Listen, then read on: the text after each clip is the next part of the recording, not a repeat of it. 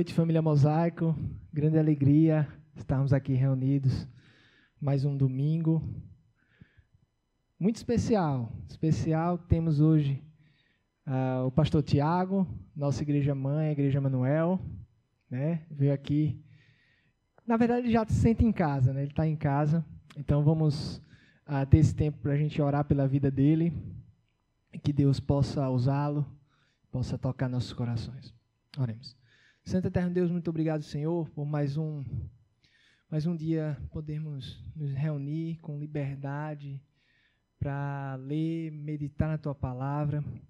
Que Tu possa usar hoje em especial o pastor Tiago, que Tu possa, com cada palavra, cada reflexão que ele vai compartilhar conosco, que a gente possa ser tocado, que Teu Espírito Santo possa nos transformar e que possamos sair daqui diferentes da forma que a gente entrou. É isso que te pedimos e te agradecemos pela tua graça e tua misericórdia a cada dia, a cada manhã, Senhor. Muito obrigado. Amém.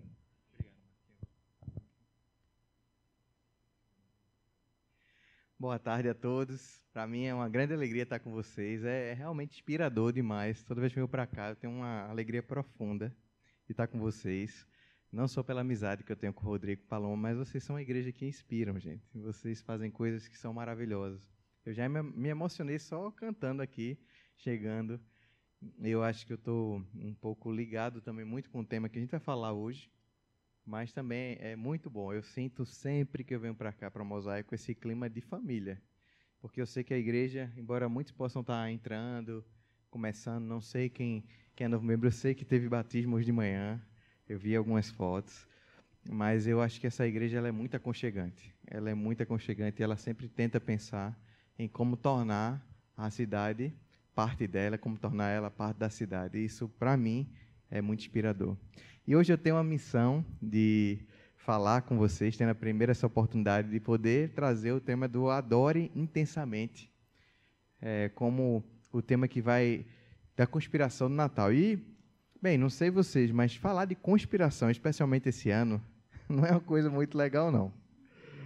Eu não sei se você tem essa mesma impressão que eu, mas eu estava rindo ao mesmo tempo que eu disse, eu vou fazer. Eu já fiz uma das mensagens de conspiração do Natal, mas eu disse, especialmente esse ano, ano passado, falar de conspiração, gente.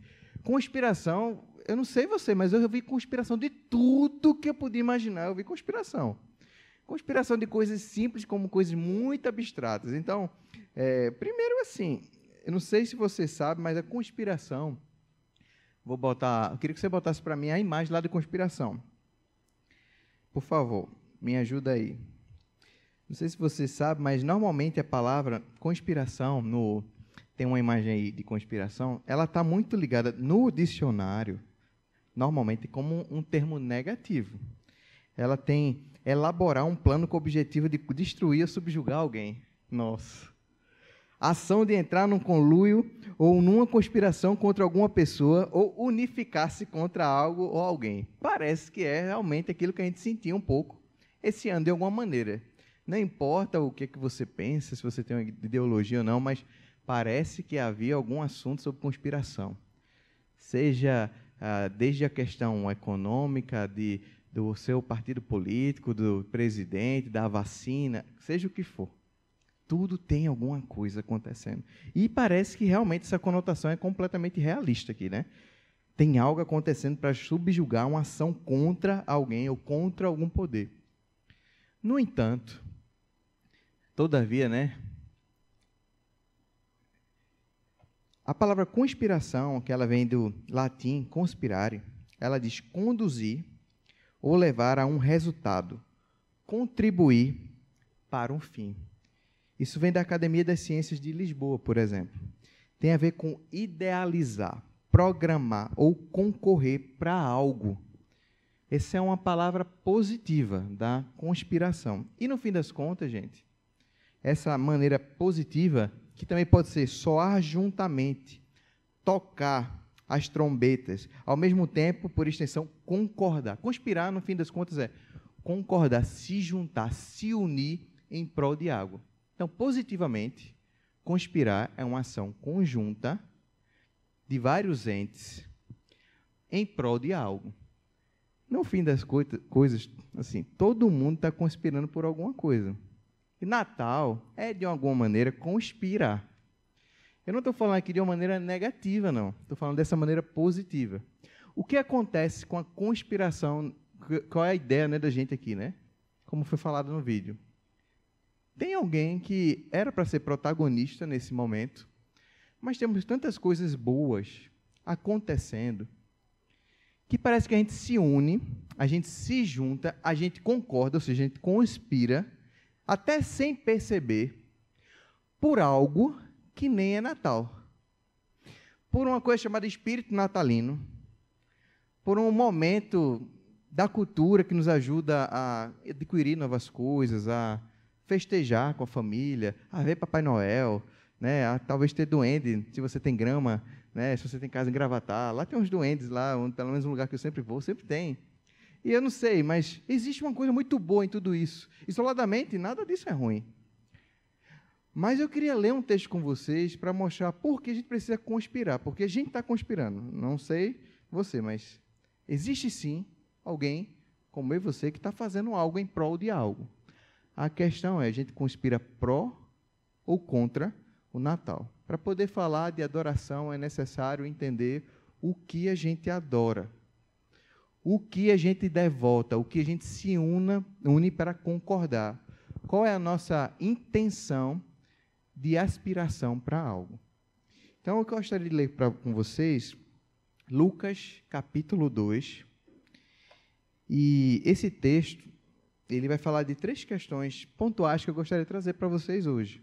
Se puder acompanhar aí, se alguém puder me ajudar na, na passagem, o texto vai falar tanto do nascimento de Jesus como da ação dos pastores e dos anjos. Então, Lucas 2, a partir do verso 1, diz o seguinte: Naqueles dias, César Augusto publicou um decreto ordenando o recenseamento de todo o Império Romano. Este foi o primeiro recenseamento feito quando Quirino era governador da Síria e todos iam para sua cidade natal a fim de alistar-se. Assim, José foi também à cidade de Nazaré, da Galiléia, para a Judéia, para Belém, cidade de Davi, porque pertencia à casa e à linhagem de Davi. Ele foi a fim de alistar-se com Maria, que lhe estava prometida em casamento e esperava um filho. Enquanto estava lá, estavam lá, chegou o tempo de nascer o bebê. E ela deu à luz o seu primogênito, envolveu-o em panos e o colocou numa manjedoura, porque não havia lugar para eles na hospedaria. Eu queria parar rapidinho aqui. E a gente começou a falar sobre conspiração. Primeiro ponto que eu gostaria de chamar a atenção nesse texto é que Jesus nasceu, talvez que num lugar que estava lotado. Imagina, é, vai ver um grande evento, vai ter um Rock in Rio da vida, uma cidade massa lá no, né, no Rio, está tudo lotado. Tudo lotado. Não tem lugar em hotel, não tem lugar. E se você não é alguém de influência, se você não é um, alguém rico, se você não tem família nesse local, o que é que sobra para você? Sobra o que tiver. E essa família, literalmente, de Maria e José e o bebezinho Jesus, não tinha nenhum recurso além, nenhuma influência poderosa para poder encontrar um lugar. Não havia lugar para Jesus. O Salvador estava chegando, mas não havia lugar. E Natal é sobre isso. Por isso que eu falei sobre conspirar. E é isso que eu queria trazer agora, o primeiro assunto para a gente. Jesus nasceu num lugar que não era apropriado, numa manjedoura ali, no lugar onde animais ficavam, porque não havia lugar para ele. Esse Natal, Vai haver lugar para Jesus onde a gente vive? Há lugar para Jesus aonde você mora? Há lugar para Jesus na sua vida? Há lugar para Jesus dentro da sua relação? Há lugar para Jesus dentro da sua mentalidade de futuro? Há lugar para Jesus dentro da sua construção de vida? Isso parece uma coisa bem subjetiva, mas Jesus nem sempre é notado. Ele pode ser um símbolo, ele pode ser uma música bonita, ele pode participar de um coral, ele pode participar de uma maquete bem bonitinha. Ele pode até estar lá no meio do shopping. Mas nem sempre há lugar para ele na nossa vida. Lugar para Jesus É, é diferente de qualquer lugar que a gente poderia colocar na nossa história. Lugar é um lugar de honra, é lugar de destaque, é lugar de primazia, é lugar de realmente importância. E Jesus, nesse ambiente, não pôde ter lugar de importância. Não havia lugar de importância para Jesus aqui. E às vezes na nossa vida, Jesus é uma ideia, mas não é de fato Senhor.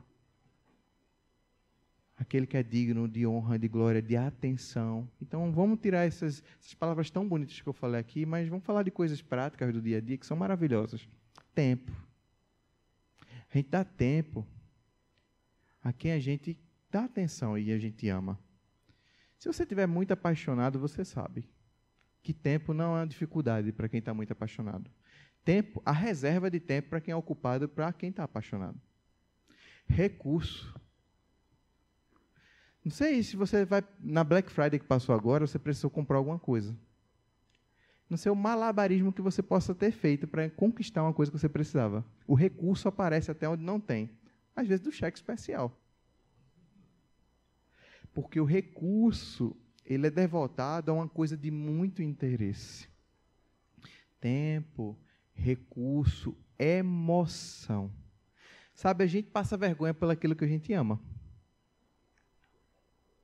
Quando a gente ama, a gente tem disposição de fazer coisas que são inimagináveis.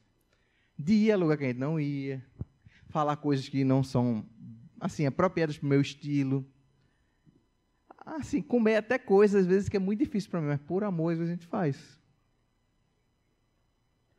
A pergunta quando eu faço assim, se há lugar para Jesus na nossa história, é porque Jesus pode ser uma ideia, mas a gente não faz alguns esforços para ele. Não há atenção, devoção, não há ideia verdadeira de que ele é um ser humano digno de todas as coisas. Ele é legal, eu gosto de ter ele feito uma maquete na minha vida mas ele não tem a influência de me mover para onde ele quer. Eu posso tentar mover Jesus. Muitos de nós, às vezes, têm a ideia de que Jesus é feito um extintor de incêndio. É bom ter ele por perto. Porque dá uma coisa errada, Jesus está lá. Então a gente gosta de levar Jesus, mas a gente não quer que Jesus leve a gente para onde ele vai. Há lugar para Jesus na nossa vida? Eu queria que a gente guardasse essa imagem. Eu gostaria de trazer ela de volta falando de adorar intensamente, verdadeiramente, com todo o coração, é importante entender o lugar que Jesus tem na minha vida e na sua vida. Ok, adorar é dedicar. Adorar é o que te tem a atenção. Por isso que o Natal pode ser sobre Jesus e não ser de fato sobre ele. Pode ser sobre muitas coisas boas e a melhor de todas não ter sido o auge do seu Natal e do meu Natal. Todo mundo está me acompanhando aqui? Ok? Estamos juntos? Agora eu queria falar sobre duas experiências fantásticas aqui e totalmente distintas: anjos e não demônios, tá certo? Pastores. Você pode continuar comigo a partir do verso 8. Havia pastores que estavam nos campos próximos e durante a noite tomavam conta dos seus rebanhos. E aconteceu que um anjo do Senhor apareceu-lhes, e a glória do Senhor resplandeceu ao redor deles, e ficaram aterrorizados. Mas o anjo lhes disse: Não tenham medo, estou lhes trazendo boas novas de grande alegria, que são para todo o povo. Hoje, na cidade de Davi, lhes nasceu o Salvador, que é Cristo o Senhor. Isto lhes servirá de sinal encontrarão o bebê envolto em panos e deitado numa manjedoura. De repente, uma grande multidão do exército celestial apareceu com um anjo, louvando a Deus e dizendo: Glória a Deus nas alturas e paz na terra aos homens aos quais ele concede o seu favor. Quando os anjos os deixaram, deixaram e foram aos céus, os pastores disseram uns aos outros: Vamos a Belém e vejamos isso que aconteceu e que o Senhor nos deu a conhecer. Então correram para lá e o encontraram. Maria e José e o bebê deitado na manjedoura. Depois de o verem, contaram todos a todos o que lhes havia feito, o que havia dito a respeito daquele menino. E todos os que ouviram o que os pastores diziam ficaram admirados. Maria, porém, guardava todas essas coisas e sobre elas refletia em seu coração. Os pastores voltaram glorificando e louvando a Deus por tudo o que tinha visto e ouvido, como lhes fora dito. Bem, eu quero trazer aqui o paradoxo da adoração. E queria começar a chamar a atenção porque anjos e pastores trazem para a gente uma grande confusão que você pode viver. E esses dois têm um complemento tão poderoso para a minha vida e para a sua vida. Os anjos, eles têm algo muito especial. Eles veem a eternidade de Deus. Eles veem o seu ser glorioso. Eles estavam antes de nós e sempre viram Jesus de uma maneira que a gente não viu. Os anjos, eles têm esse acesso a esse ser celestial, essa glória, essa maravilha. Eles, têm, eles vêm dessa criação de Deus, mas eles são distintos. Eles têm uma capacidade, um poder, uma visão de vida completamente diferente da nossa. Então, eles estão diante da eternidade de Deus, eles vivem diante disso, eles, eles têm essa facilidade. O eterno é o que é normal para eles. E os pastores? Os pastores estão diante da humanidade. Eles vão ver o que a gente vai chegar lá no sinal. O sinal é encontrar um bebê envolto em panos numa manjedoura. E esse é o grande simbolismo de que Jesus, o rei, encarnou. E você sabe que grandes problemas teológicos acontecem, de adoração, de vida, porque a gente não consegue entender que Deus, Ele é, de fato, esse ser eterno e esse ser humano que não tem como separar essas duas realidades. Os maiores problemas que eu vejo em teologia hoje é tentar isolar essas duas verdades. Deus é um Deus eterno, infinito, incontido, que criou todas as coisas, é poderoso, ninguém se iguala a ele. Mas que cabe dentro de uma manjedoura de maneira tão simples. Sentiu dor, gemeu, foi pobre, foi nu, foi humilhado, foi castigado, foi zombado, foi tido como alguém que não tinha valor, alguém que olhava a sua face e não chamava atenção e morreu numa cruz. Nossa teologia tende a uma grande supremacia de Deus, ele controla todas as coisas, ele é tão poderoso, o que ele quiser fazer, ele faz, ele é dono do universo e você pode confiar nessa soberania e ficar passivo na história como também é uma teologia que ele anda sobre nós e ele é o Deus humano, ele se importa com todas as dores. E se você não fizer a sua parte e ser como Jesus, você também pode se tornar alguém que esquece que esse Deus é dono da história, mas só você que pode mudar essa história. Então, tudo depende de você. Os anjos e os pastores, primeira coisa que me chama a atenção sobre adorar a Deus é entender que esse que é completamente contido se deixou conter. Esse que é todo poderoso se fez como um príncipe da paz. Esse que era inatingível, ninguém pode tocar, um sopro da sua boca pode destruir tudo, se deixou ser atingido da maior maneira possível. Então, andar com Jesus, adorá-lo, é uma coisa que, se você não tiver cuidado, você pode passar por isso. É vivenciar aquele negócio, ah, entendi. Ah, Deus é isso. Não, adoração é sobre estar diante de Deus e assim, eu não entendi ainda. É muito para mim.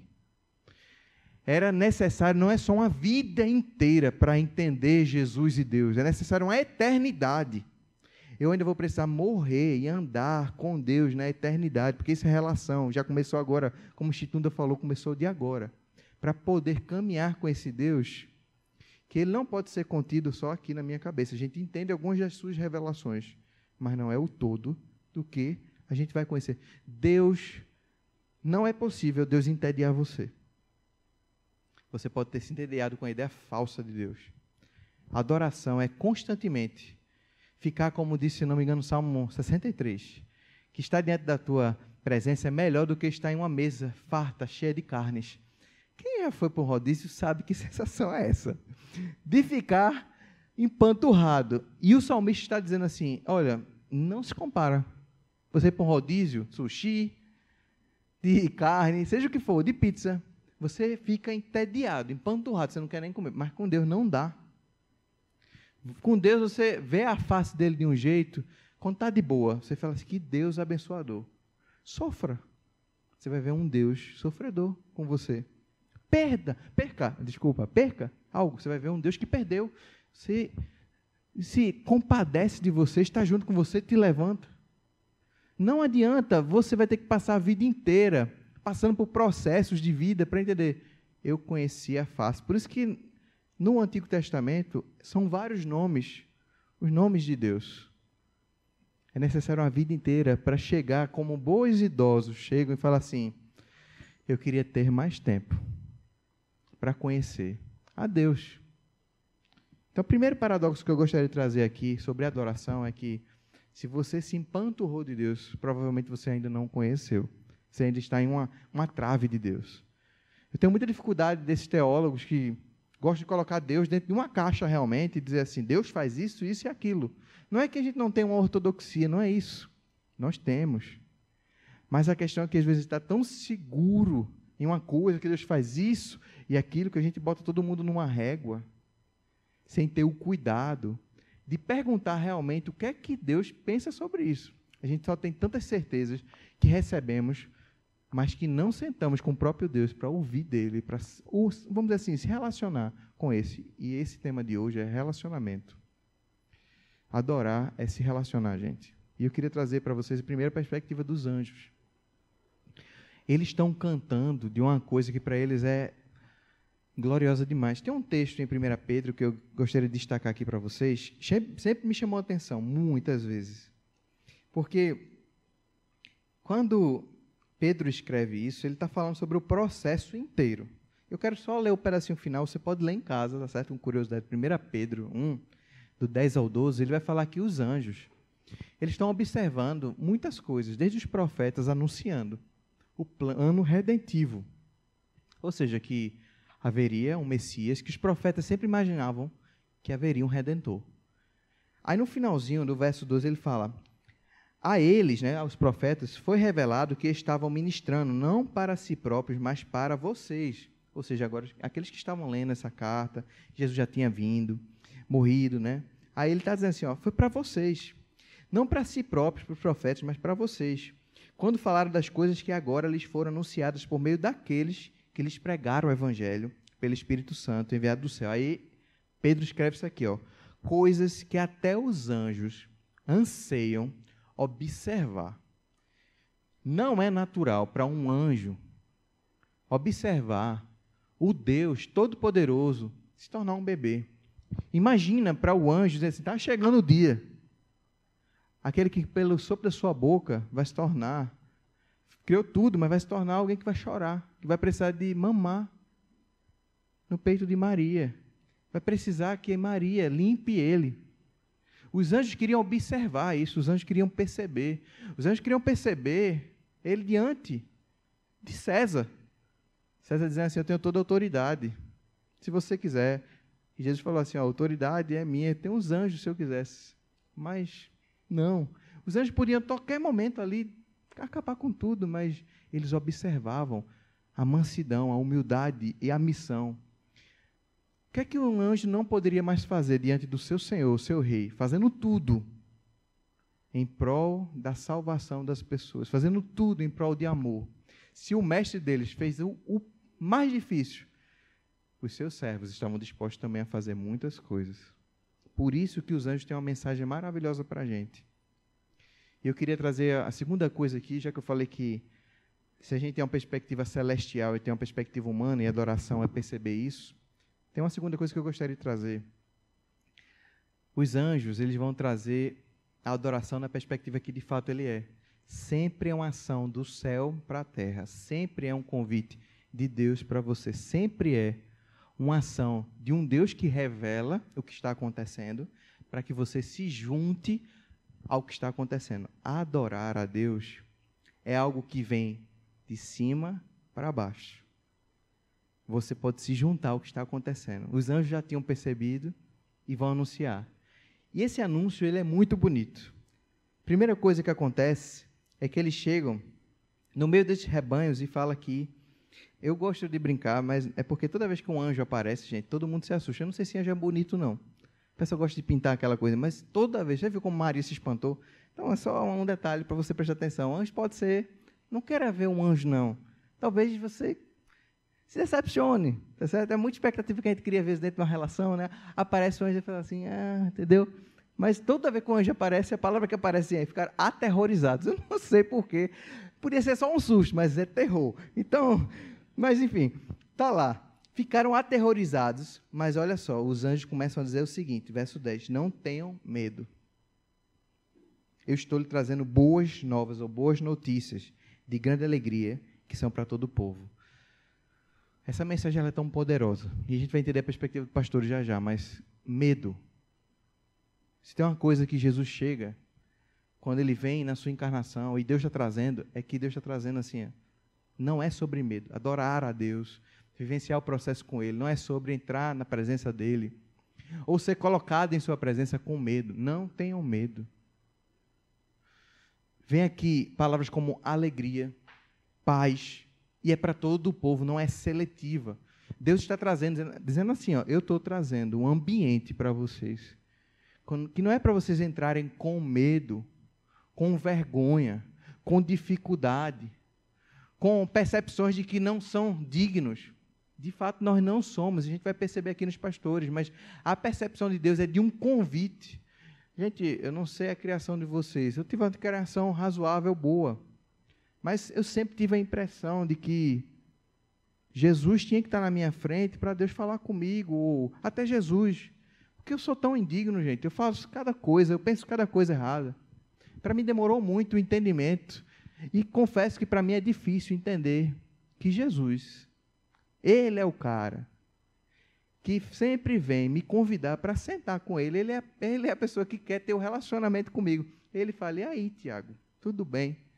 Enquanto eu acho que sou eu, muitas vezes estou fazendo malabarismo para chegar, feito gente pensa, ó santo, estou aqui tentando fazer alguma coisa. Sempre é Deus, na verdade, chegando e se encontrando com a gente. Sempre é Ele dizendo assim, paz. Ó, tem alegria. E essa mensagem não é só para você. É graça, esse convite é de profunda graça. É, eu, eu tenho apreço de estar com você. Eu sei que para muitos de nós, às vezes, é muito difícil como a gente passa os nossos momentos até com, com pessoas importantes, mas Deus, Ele tem, eu vou deixar uma imagem para vocês clara sobre isso, mas Deus é quem faz realmente o convite de sentar com a gente. É Ele que faz o convite de ficar com a gente. É Ele que quer ter momentos com a gente. É Ele que diz que ama a gente. É Ele que desce, manda os seus anjos anunciar que quer ter o um encontro com a gente. Não é naturalmente um encontro daqui para com Ele. É um encontro dele para com a gente. Isso é graça. Porque a gente é instável, nós não estamos bem, mas Jesus vem pró nesse relacionamento para nos encontrar. Então há aqui profundo amor. Há boas notícias. São boas notícias. Não é sobre você se apresentar, é sobre o que Deus está fazendo. Lhe nasceu Salvador, que é Cristo, o Senhor. Olha que notícia maravilhosa. Nessa cidade nasceu o Salvador, que é o Messias e é o Senhor. Aí o sinal é esse. Sinal, gente, na Bíblia é pista. Sinal é uma coisa que está apontando para algo muito maior. O sinal é vocês vão encontrar um bebê envolto em panos e deitado numa manjedoura. Como é que eu posso tentar esclarecer isso aqui? Deus está vindo. Deus está vindo para a terra.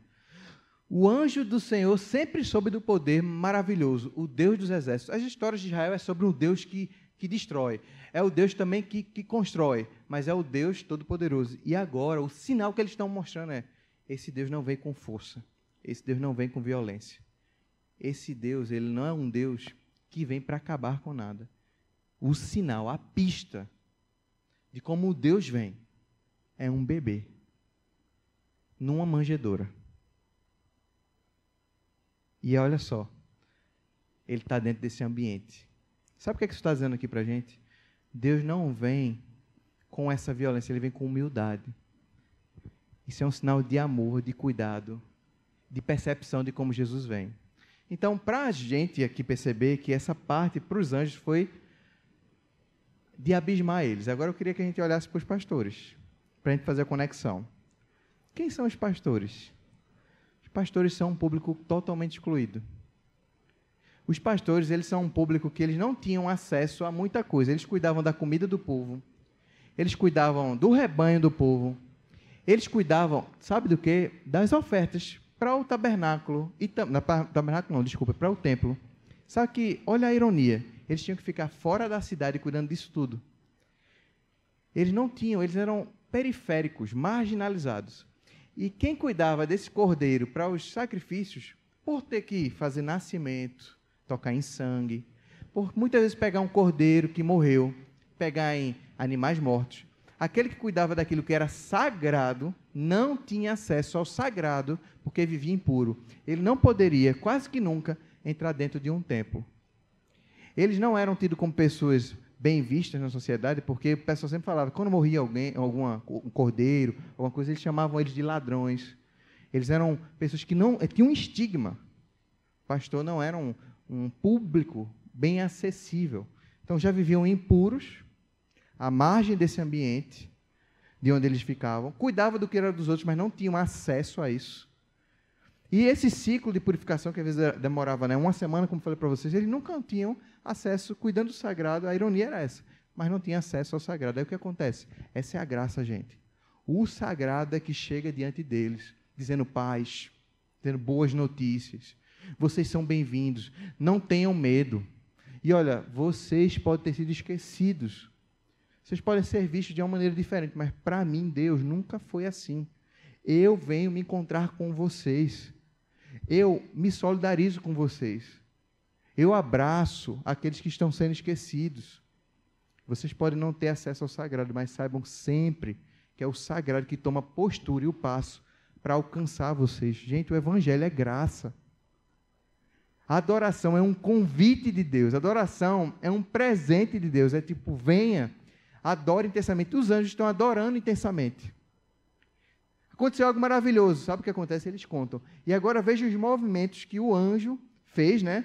eles veem algo acontecendo, eles anunciam e anunciam para os pastores. Veja agora o movimento dos pastores. Sabe o que aconteceu com os pastores? Preste atenção. Isso aqui é para a gente. Qual é o fim da adoração? O fim da adoração é muito simples. Quando eles recebem essa notícia dos anjos, que dão essa notícia, glória a Deus nas alturas, paz na terra aos homens dos quais ele concede seu, seu favor, os anjos vão embora. Os pastores, a partir do que eles escutam, gente, eles têm três atitudes muito rápidas. Primeira coisa que eles fazem, tá aqui, ó. Eles tomam uma decisão. Deixam tudo que estão lá e vamos a Belém. Segunda coisa, eles correm. Eles não vão andando, eles não pensam em outro dia, eles vão correndo. E a terceira coisa, além de correr, é que ele, quando eles veem o bebê José e Maria. O que é que fala aqui? Eu queria te dizer aqui o verso 17. Depois de o verem, contaram a todos que lhes fora dito a respeito. Então, do verso 15 ao verso 17, temos três movimentos: decisão, a partir do que viram, tomaram decisão. Dois, correram, não deixaram para fazer isso amanhã. Três, testemunharam. adoração. Adoração é um convite que vem de Deus. Dois, cria uma reação instantânea em você, se você entender o valor que isso tem. Três, não pode ficar contido em você. É uma experiência que move a sua história. Por isso que é anunciado para os outros. E aí eu quero voltar, finalmente, para aquilo que eu falei, conspirar e um convite. Para a gente encerrar esse entendimento e fazer sentido o que significa adorar. A gente falou que conspirar é se juntar, é pensar junto, é trabalhar junto em prol de algo. Ok. Quando esses pastores souberam o que é que estava acontecendo, todos eles conspiraram, apoiando uma ideia que nunca tinha acontecido. Deus fez gente. Eles falam de uma realidade que ninguém tinha visto. A ação deles é uma ação de abandonar tudo que tinha ali naquele momento por algo mais importante.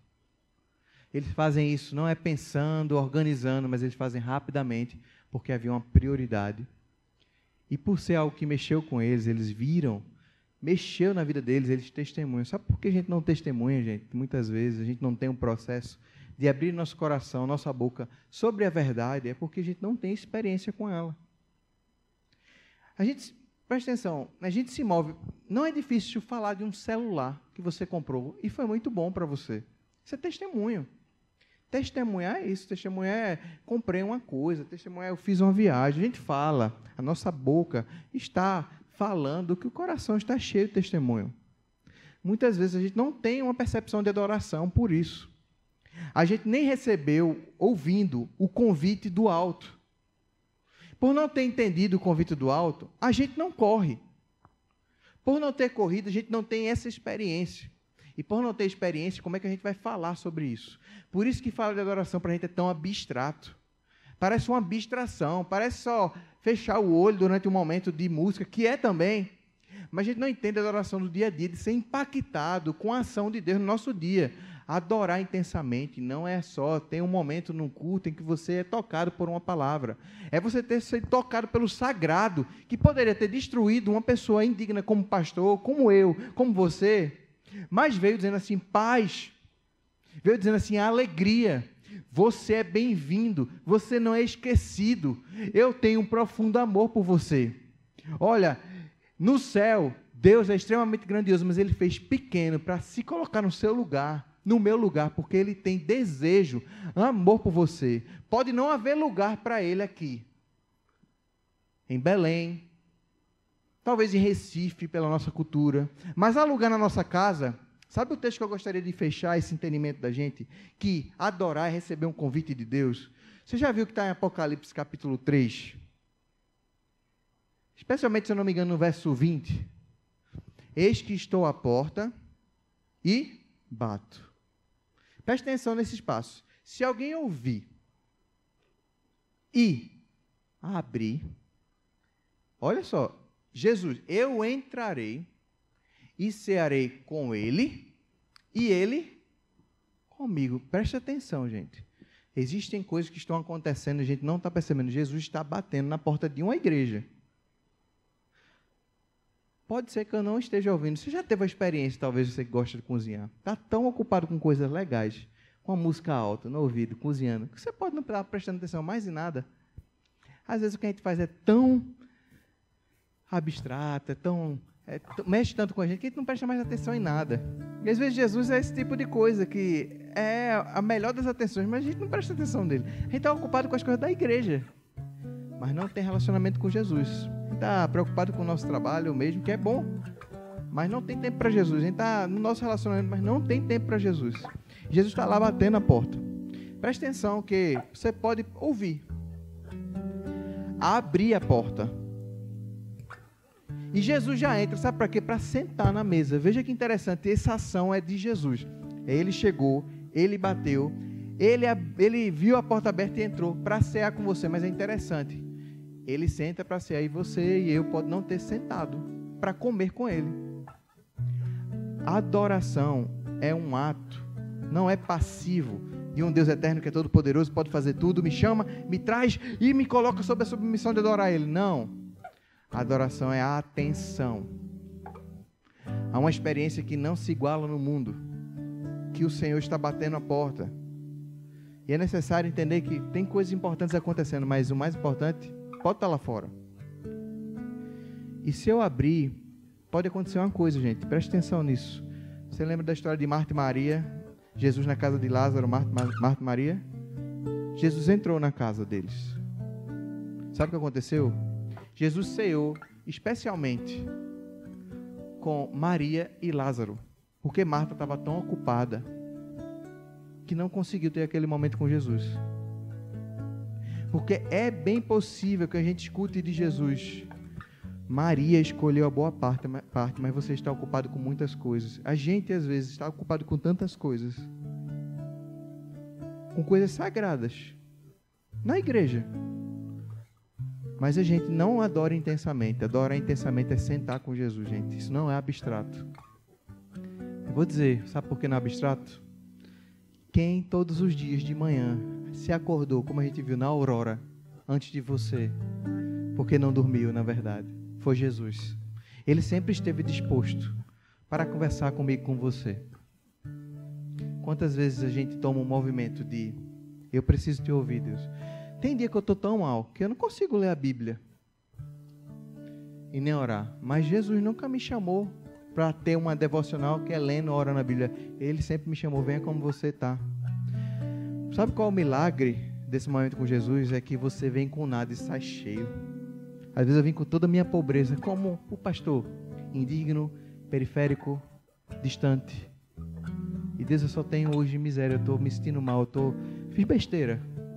E quando eu só chego falando isso, eu continuo a encontrar esse bebê envolto, que já não é mais um bebê, mas é o Senhor da glória que morreu por mim e por você, e eu sou consolado, eu sou restaurado, eu encontro direção. Ele me fala normalmente que eu não sou só isso, eu tenho a voz dele que me diz a minha identidade.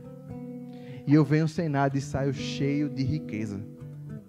Porque eu comi com Deus.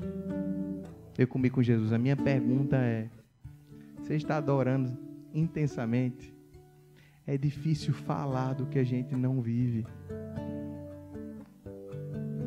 Esse texto, eu queria terminar com essa pergunta. Há lugar na sua mesa para Jesus? Ele pode estar tá batendo a porta. Ou não. Você abriu, você fala, Jesus é importante. Mas Jesus só é, compõe a sua casa, faz parte da sua igreja, você faz parte da igreja de Jesus. Ou Jesus, ele é o fator determinante do seu olhar para o mundo, do seu relacionamento, do seu trabalho e da sua história. Isso muda tudo. Tem que se encontrar com Jesus. Se o seu tempo mais precioso for dele sua energia, sua vontade for dele, tudo vai mudar. Que Deus abençoe a sua história. Deus abençoe a sua vida. E você se encontre com Ele que já está disposto a se encontrar com você. Eu quero orar por vocês, por cada um de nós.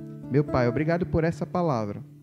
Porque o Natal não é, Deus, uma pequena festa, uma grande festa só, que celebra uma ideia, mas celebra uma pessoa de carne e osso, que viva está, cheia de glória, que em sua supremacia continua a deixar anjos de boca aberta, que continua se dispondo a se encontrar com a gente. Deus, nós não somos perfeitos, Pai. Pisamos tanto na bola.